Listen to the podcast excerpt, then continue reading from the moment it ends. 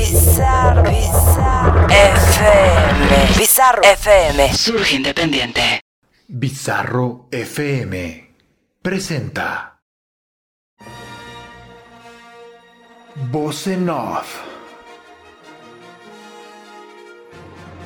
Las fuerzas del imperio han tomado los micrófonos de Bizarro FM, dejando a dos inexpertos hablando de lo mejor de la cultura del séptimo arte. Bienvenido al lado oscuro de la fuerza. Esto es Voz en. Comenzamos.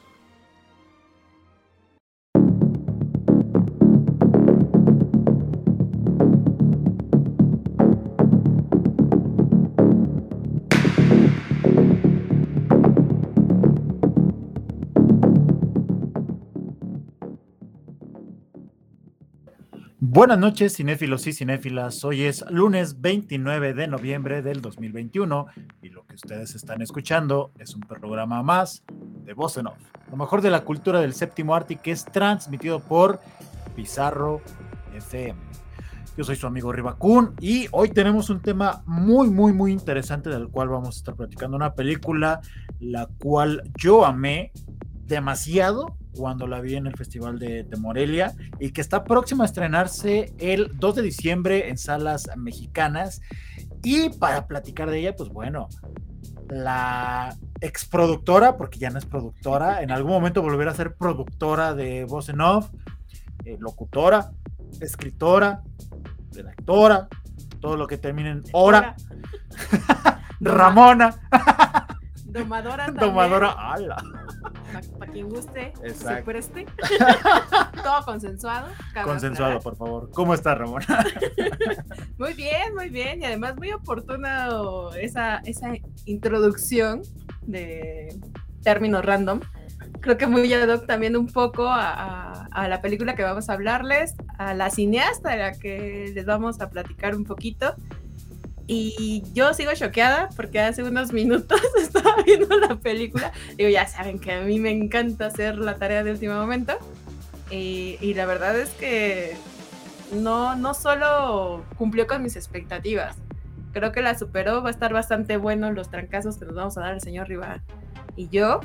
Eh, respecto a, a, a, la temática, al desarrollo, a la evolución que vemos en esta cineasta de su anterior película a esta, que justamente la anterior fue Voraz, para los que ya tuvieron la oportunidad de verla y que en algún momento escucharon el programa, si les tocó, eh, que hablamos sobre ella. Si no, creo que es un buen comienzo para que vean primero Voraz y después Titán, que es la película de, de la que les vamos a hablar. De la directora Julia Ducournau, esta directora, si no mal recuerdo, francesa.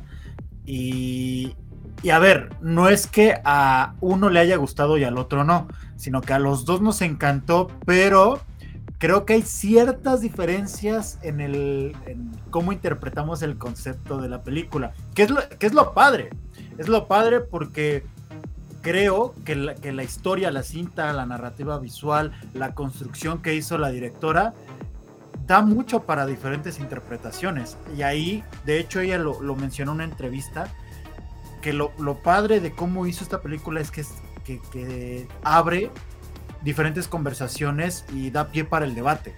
Y eso es, eso es de cierta manera su intención, no es como que establezca un tema en, en, en común o en concreto, sino que da pie a diferentes temas de los cuales cualquier persona se puede ir agarrando. Entonces, yo creo que ahí va a estar muy buena la, la conversación por ese lado.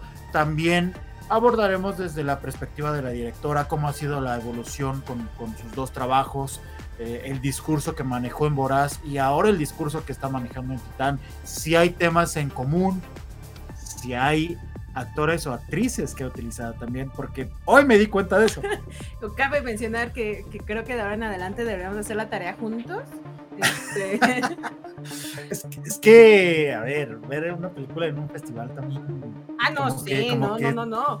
Te distrae de ciertas cosas, ¿no? No puedes no sé, es, es, tanta la emoción de estar en ese lugar que de repente se te van ciertas cuestiones. No, y, y es completamente válido. De hecho, lo que le comentaba al, al señor Rivac es que justo verla en la, en la, pantalla grande, aprovechen para el estreno que van a tener, va a tener en, en, la Ciudad de México.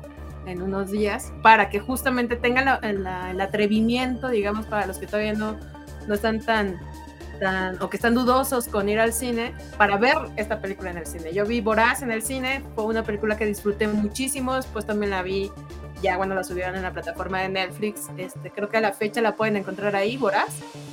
Eh, y, se disfruta igual, aunque justo la experiencia es completamente distinta. Riva justo tiene la experiencia en una sala de cine donde pudo ver Titán, yo no, pero justo voy a aprovechar el estreno para, para poderla ver y apreciar eh, el soundtrack que también se nos hizo muy bueno. Esperemos que nuestra verborrea nos dé la oportunidad de escuchar varios de los temas que, que, aparecen en esta película. Es muy bueno el soundtrack. Digamos que ahorita vemos una evolución abismal del trabajo de Boraz a, este, que no se desprende del todo, sigue habiendo esta parte simbólica muy fuerte que maneja la cineasta, esta confrontación con la identidad femenina, eh, estos discursos que buscan eh, incomodar al público desde una perspectiva muy interesante y muy, muy inteligente. Pero ya desbocada, ya despeinada, ya sin, sin de repente meter el freno de mano y decir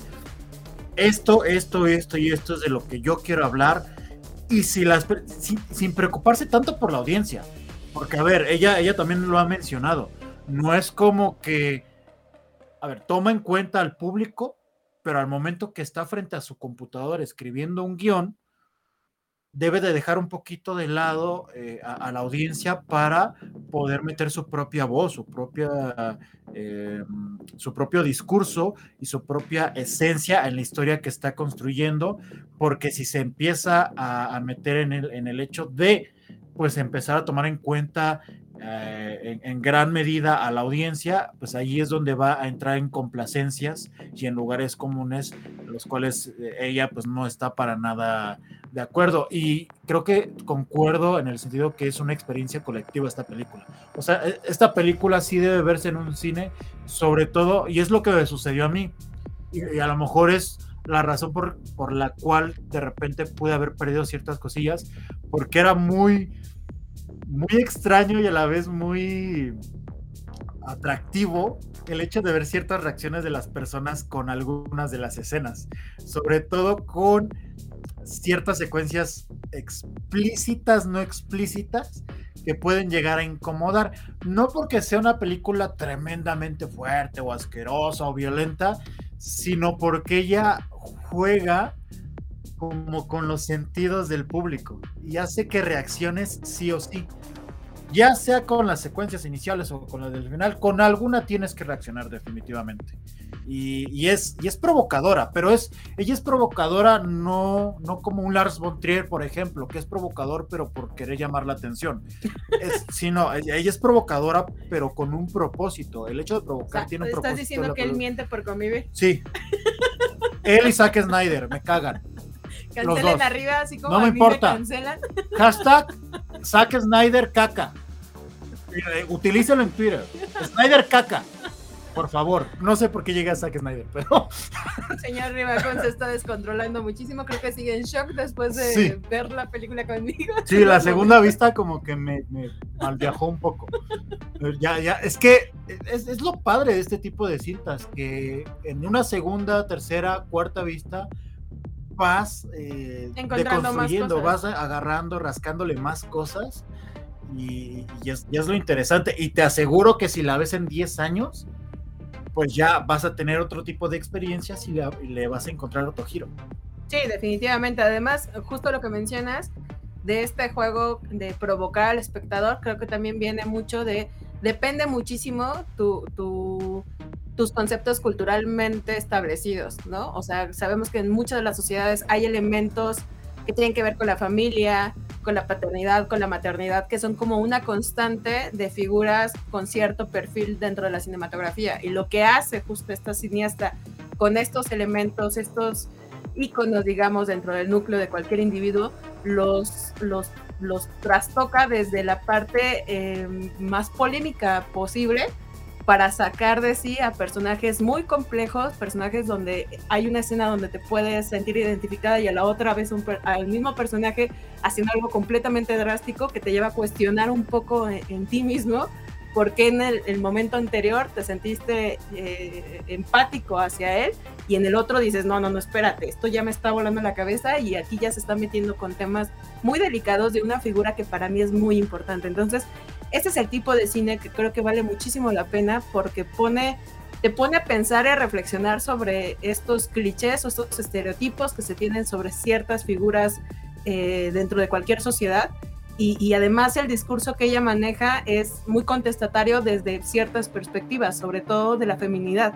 Vemos a una cineasta que está con dos producciones ya generando todo un discurso y una conversación, creo que en el mundo del cine, eh, muy importante, que, es romper, deja tú, más allá de romper con estereotipos, es romper con narrativas eh, respecto a los personajes, respecto a la humanidad y cómo la humanidad se puede tragiversar e irse a los polos completamente opuestos, que era un poquito que le comentaba arriba antes de entrar a, la sesión. Em, después de ver los documentales sobre los asesinos seriales, lejos de generarme una versión, creo que también te ayuda muchísimo a entender un poco la psique de la humanidad, ¿no? Y que al final del día entender que todo lo bueno o malo que pueda generarle a una persona su comportamiento viene a raíz de una secuencia de situaciones. No estoy justificando a nadie en absoluto, que no se malinterprete, simplemente vemos esto mismo, o yo lo, lo interpreto así ahora con esta producción con Titán, como eso, como una exploración de la humanidad desde los lados más extremos posibles, y creo que eso hace un ejercicio finalmente bastante agradable y bastante a discutir entre amigos, entre compas, como lo vamos a hacer ahora. Hashtag Ramón Asesina. Eso es lo único que concluí de todo lo que nos acaba. No, no. Caníbal. caníbal, caníbal, sí, sí. Con problemas de, de la paternidad. Exacto, daddy issues, daddy issues, sí, definitivamente. No, y creo, creo que tocas un punto muy importante porque la misma Julia dice que la humanidad en los últimos años y sobre todo atrapada por las redes sociales ha caído en las redes de los dogmas. Es decir, todos estos conceptos que hemos construido mucho a nivel individual como para intentar justificar lo que desconocemos, pero que de cierta manera eh, limita las acciones, las sensaciones y las emociones del ser humano.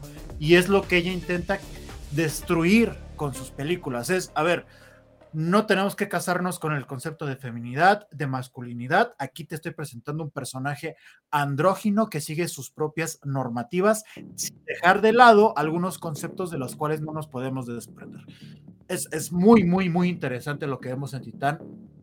Cosas que trae también de horas. Ya lo iremos analizando un poquito más adelante. La película se estrena el 2 de diciembre, gracias a, Cine Caníbal, que está distribuyendo la película. Y pues también que sea una opción más, eh, quitando pues esta parte del Spider-Man y las 40, 50 mil salas que va a tener. y que no obstante muchos sufrieron para conseguir, entre ellos el señor Rivaco, para conseguir este... Tengo mi boleto. el, acceso a, la premier, digo, esos ya serán otros temas. Seguramente hablaremos de Spider-Man. Creo que Yo creo que sí, vamos a hablar del Spider-Verse, de lo que esperamos. Sí, a ver, podemos hablar de cosas tan tan del subterráneo como, como Titán y podemos hablar de... Que esperemos que en algún punto deje de ser subterráneo y que este, este, tipo de cine empiece a tener mucho más... Cuidado que, que, Julia, o Julia, no sé cómo se pronuncie, al, ser francesa no sé, pero cuidado que va... Julian. Julia. Julia. Parece que estoy vomitando. Perdón, no es mofa hacia el francés, el francés es un idioma muy hermoso. No, al contrario, estamos intentando imitarlo, nuestra imitación barata. Nuestra imitación de tres pesos. Em, pero bueno, eh, digamos que es un homenaje, nada más. Pero dice, dice que va a ir para Hollywood, eh, cuidado. Y yo, yo lo creo, la verdad es que no le doy, si no se la dan ahorita a Titán como una proyección a, esa, a ese nivel, seguramente su tercera película creo que nos va a volar la cabeza muchísimo más. O sea, seguir a esta cineasta específicamente con estas dos producciones que nos ha entregado, creo que vale muchísimo la pena para ver los monstruos que está eh, que en un futuro nos pueda nos pueda entregar y creo que ver estas dos producciones es un parteaguas importante para el cine también yo creo que para el cine francés y el cine internacionalmente hablando justo por, por, por esta cuestión narrativa que maneja de una manera magistral como si ya fuera una cineasta de mucho tiempo atrás. Tiene 38 años. 38 años. Solamente me lleva 6 años. ¿Qué has Y ya hecho? tiene una palma de oro. ¿Qué he hecho? Vomitar, o sea, vomitar al parecer ante el micrófono. Eso es lo que estoy haciendo en este momento. Verborrear. Verborrear. Es la segunda directora en ganar la palma de oro. Después de 15, 16 años. Imagínense. Tiene 38 años. Vámonos a la primera canción porque me estoy sintiendo muy mal. En lo que Riva se corta Estoy- las venas sí. ahorita fuera del aire, este, para los que nos están siguiendo en Instagram, que son los que pueden apreciar que también en homenaje un poco a Titán y, y las primeras proyecciones que, que me- que nos dio de, de las imágenes, este, estamos completamente desnudos. Estamos desnudos. Entonces vamos a hacer homenaje. Para los que nos están escuchando, pues corran a la transmisión de Instagram para vernos completamente desnudos. Los que ya están en la transmisión, pues Para darles asco. disculparán les voy a dar asco. carnes. Sí, perdón, les voy a dar asco.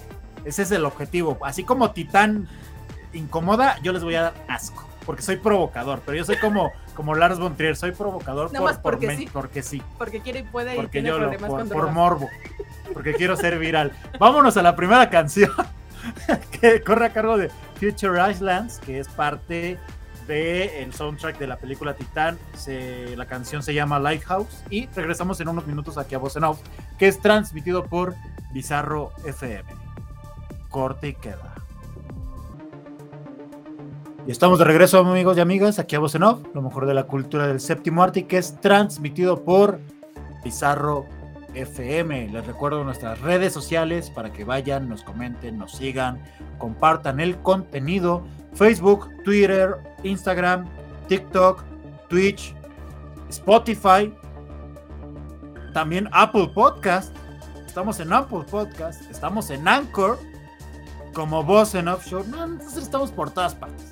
Estamos por todas partes y obviamente por Bizarro FM, cuyas redes sociales son Bizarro FM, Facebook, Twitter e Instagram, e Instagram, perdón. También pueden ingresar a su página web bizarro.fm, donde pueden encontrar una muy buena cantidad de, eh, de artículos, entrevistas eh, de, de corte musical y pueden descargar nuestra aplicación que está disponible para iPhone y para Android de manera gratuita, con la cual van a poder escuchar música continua, música a las 24 horas del día y van a poder escuchar nuestros programas que tenemos de lunes a viernes, como este bonito programa, ¿no? Bueno, intento de bonito programa. Todos nuestros programas intentan ser bonitos. Ajá, no sé si lo logramos ahí. Eso ustedes lo van a decidir. ¿Por dónde te gustaría entrarle? ¿Por, por la directora? Vayamos de, de ¿Por, lo, ¿por dónde te gustaría entrarle a, a Titán? de lo menos este, que nos lleve a hablar a lo más.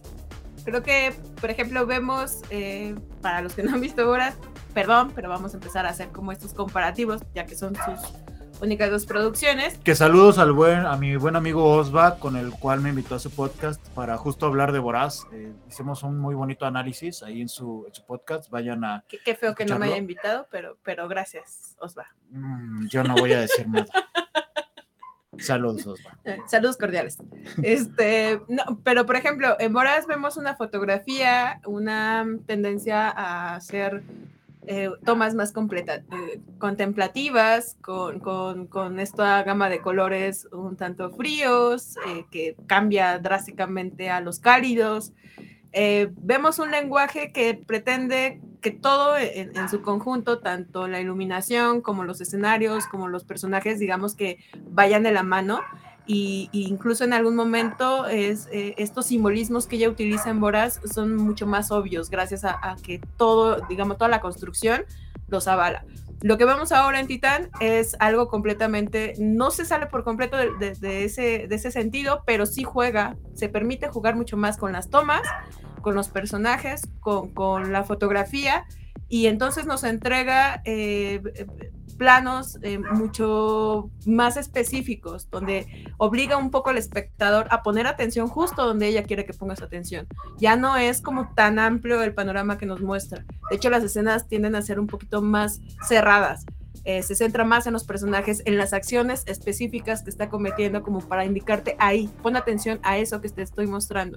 Entonces, eso en primera instancia no es tan obvio, aunque te esté indicando como muy puntualmente hacia dónde ver, eventualmente eso es un simbolismo de algo más que te va a explicar adelante. Y entonces empieza a convertir en un discurso un poquito más complejo a lo que vimos en Boraz.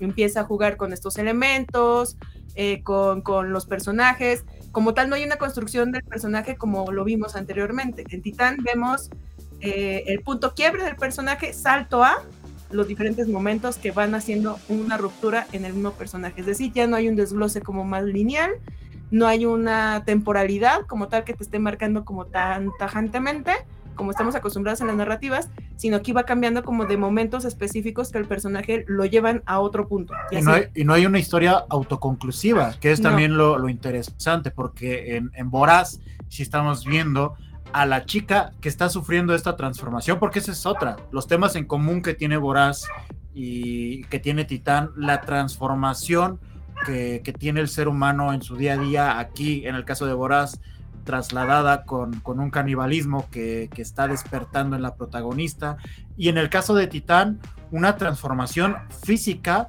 para alejarse de, estos, eh, de estas construcciones de lo masculino y lo femenino, para posteriormente eh, buscar algo más, buscar algo que deseaba como tal el personaje principal que creo que todo va encaminado hacia la búsqueda del amor y, la aceptación. Sí, claro, pero no, no de esta manera tan no obvio que sí, no, sí, sí, claro, de, una complejidad muy eh, casi monstruosa. Es decir, eh, de, de, hecho creo que incluso aunque la intención es pretender con ambos personajes romper, digamos, la línea de lo masculino y lo femenino, vemos que sí se apoya muchísimo en elementos de, de la feminidad para partir de ellos romperlos.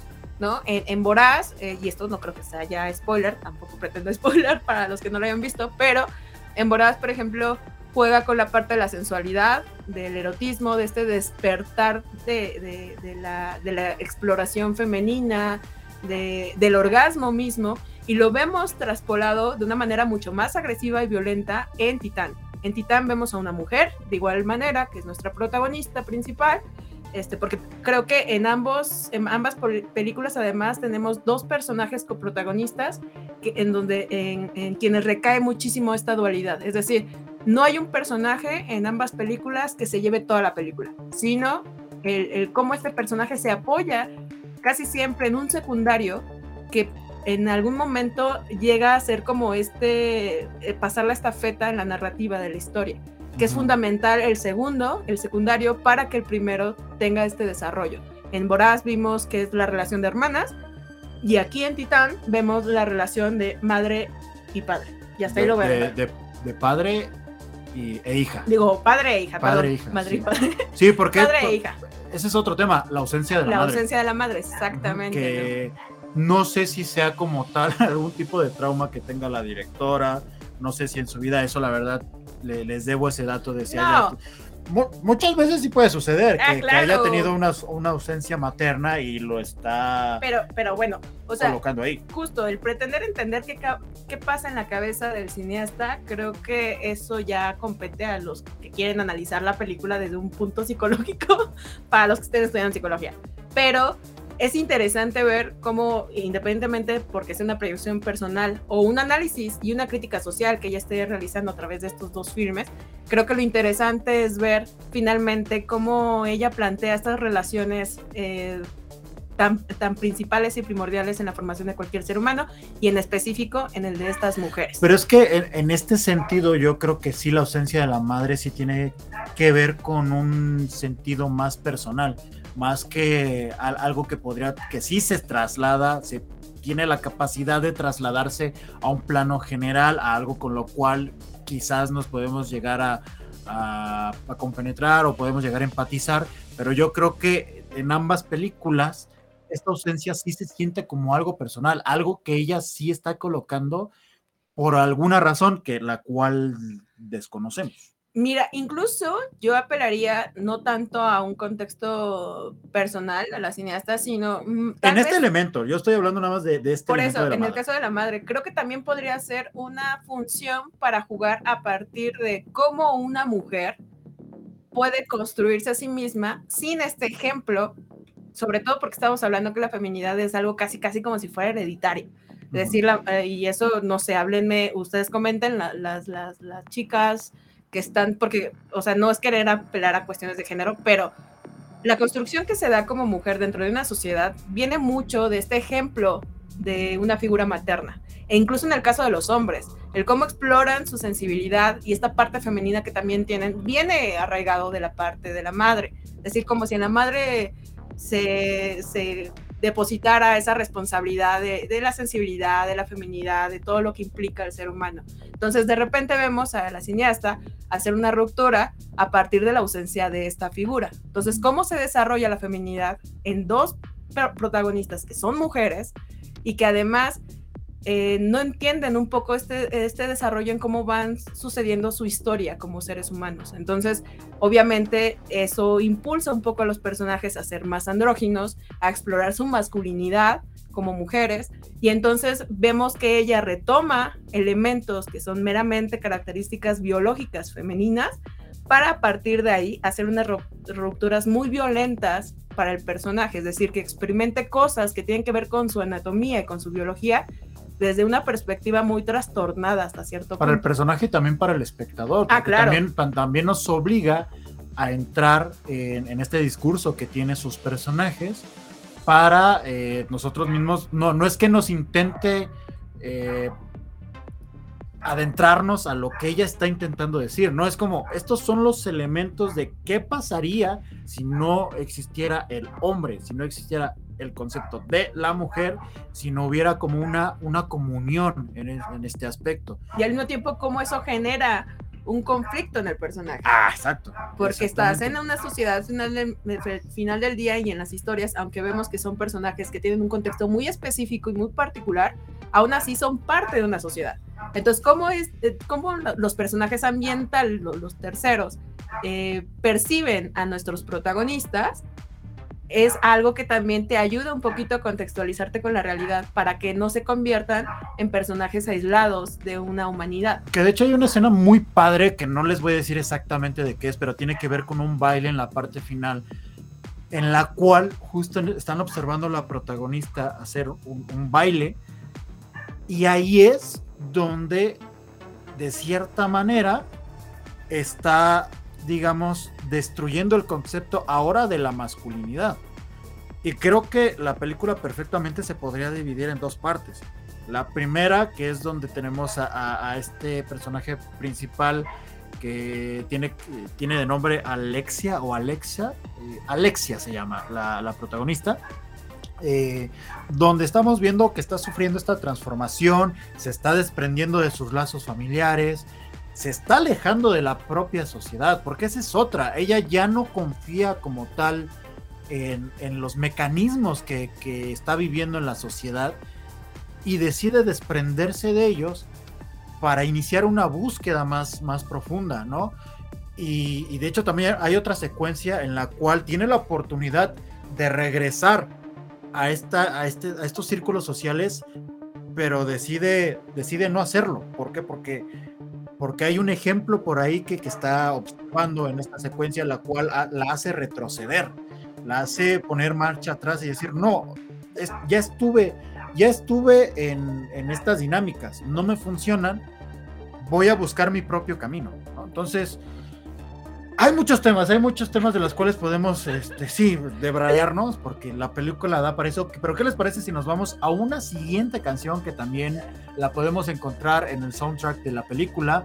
La rola se titula Doing, It to the Dead y la interpreta The Kills.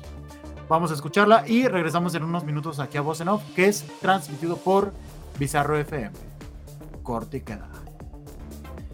Estamos de regreso, amigos y amigas, aquí a Voz lo mejor de la cultura del séptimo arte, que es transmitido por Bizarro FM. Muchas gracias por los que se quedan aquí en la transmisión a través de la plataforma de Bizarro, los que nos están acompañando allí en Instagram.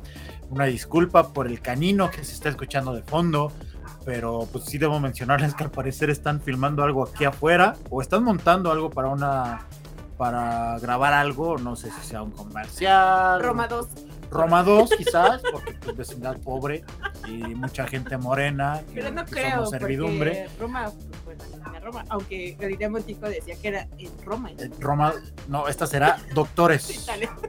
La, la doc. La, la colonia Doctores. O sea, así se va a llamar. Será una proyección de, de Cuarón de si él hubiera nacido en una colonia pobre, sería en la Doctores, y va a ser su nueva adaptación de cómo habría sido su infancia, seguramente. ¿Cómo, cómo sería Cuarón en un estatus medio bajo? ¿no? Que dudo, sido- que dudo, terminaría siendo como, como Gal García con Chicuarotes, una cosa así. Ajá, exacto. yo- Intentando yo los poner- entiendo, sí, amigos, yo los entiendo. Ponerse en los zapatos de, de la, de la clase menos privilegiada, Veo desde acá arriba cómo sufren allá abajo, eh, y los entiendo. típico, típico. Pero bueno, dejemos el, el- el vómito verbal para continuar con, con la película que les comentábamos a través de la transmisión en, en Instagram. Si tenía sentido un poco lo que les estábamos diciendo, porque estamos haciendo un esfuerzo para no spoilearles, no contarles como tal la Si se historia. dan cuenta, no hemos, no hemos contado la historia.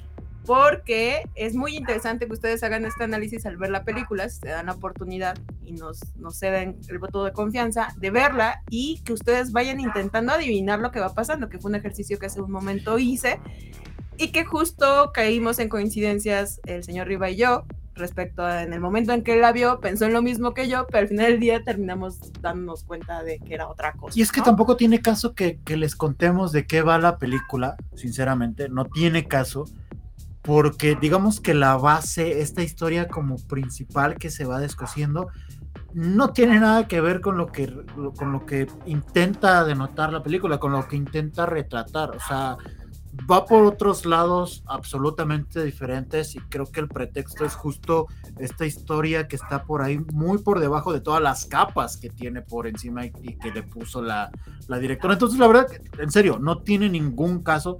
Lo que sí les debo de advertir es que para muchas personas hacer algo muy extraño.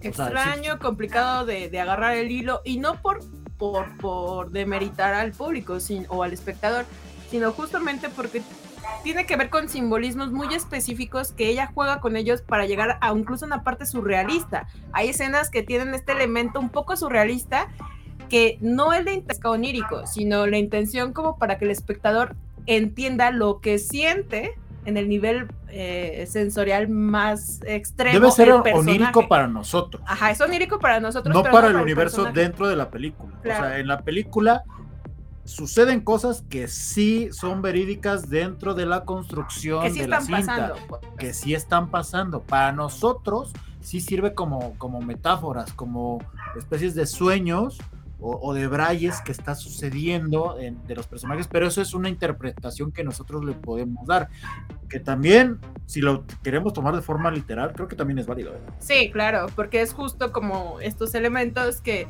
te introducen a la mentalidad del personaje.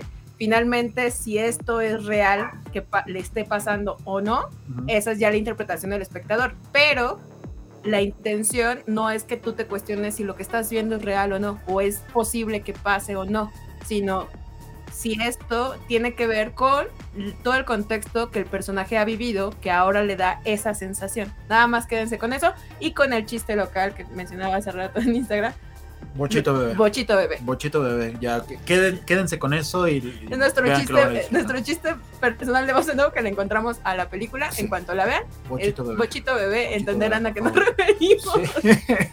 y es que se me, se me acaba de ocurrir, bueno, no se me acaba de ocurrir, recordé una pregunta que quería hacerte, porque a mí me hicieron esa pregunta, Ok. con la cual considero que no estoy de acuerdo con la premisa de la misma, y es que me, me decían, necesitas ser intelectual, artista elevado, tener bagaje cultural como para entender la Semidios. película, semidios. Necesitas ser Cuarón filmando Roma para Ah. entender Titán. Yo creo que no.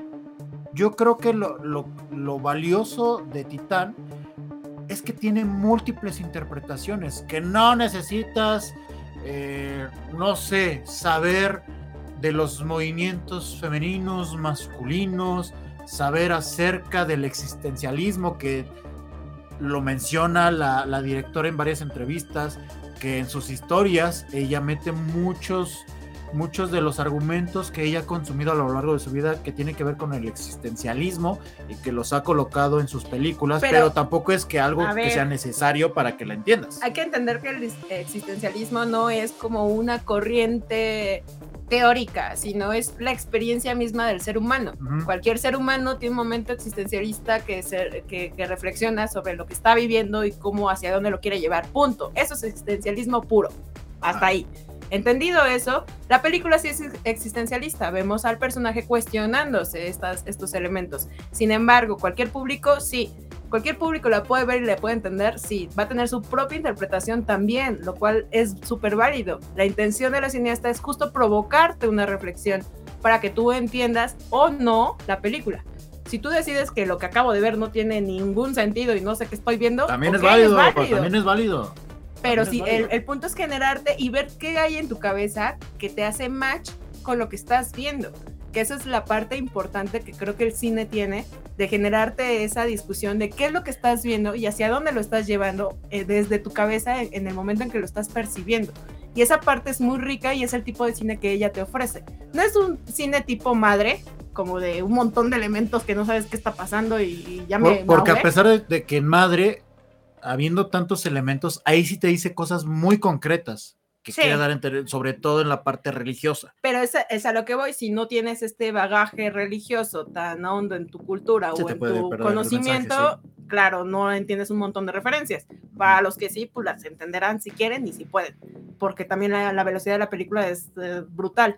Pero en este caso no, a diferencia de muchas películas o del cine francés que de repente es catalogado por ser tanto pretencioso, porque hace constante... Lo que sí es madre, porque madre sí pretende darte cierta idea que si no la captas es, ah, estás pendejo porque no captaste las, las referencias religiosas, esa sí es pretenciosa, acá no. No, o sea, justo si el cine francés de repente tiende a ser pretencioso porque de repente te ponen personajes que, uy, sí, siempre hay referencias a la literatura porque en Francia son muy cultos y etc., aquí no, a ella no le interesa el contexto social del personaje incluso. Es como si fuera un personaje en cualquier país viviendo estas experiencias y estas circunstancias. Entonces, en ese sentido, rompe justo con ese eh, estigma que tiene el cine francés por completo. Los personajes, eh, creo que la película no encajaría en un género o en una corriente cinematográfica específica, creo que da la, apertura a, interpretarla de una manera muy libre y que al, final del día a ti te genere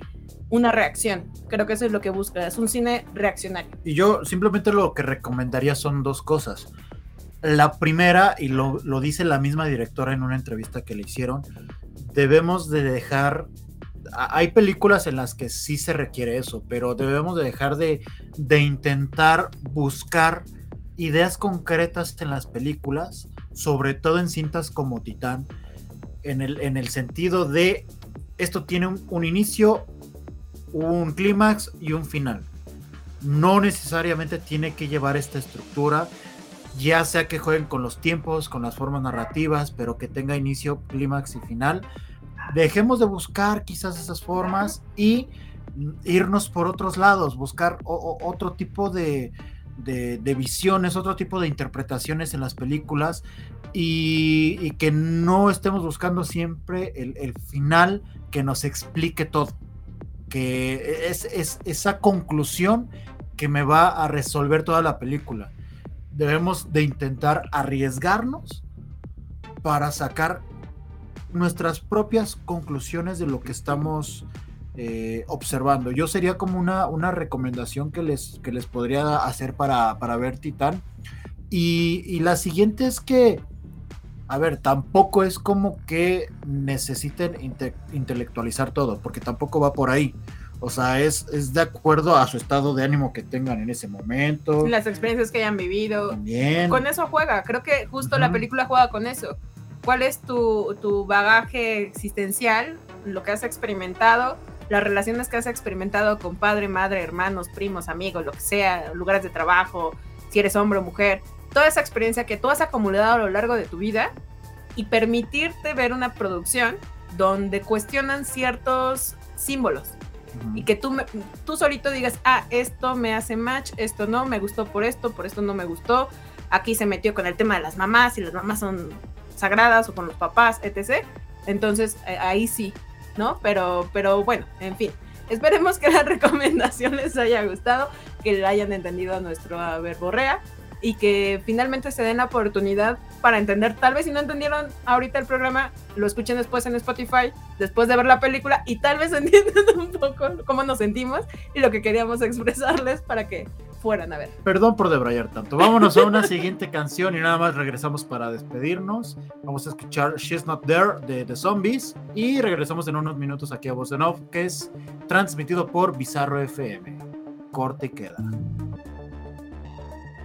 Estamos de regreso, amigos y amigas, aquí a Voz en Off, lo mejor de la cultura del séptimo arte y que es transmitido por Bizarro FM. Hablando de tamales y pozoles en el corte musical para los que nos siguen por Instagram.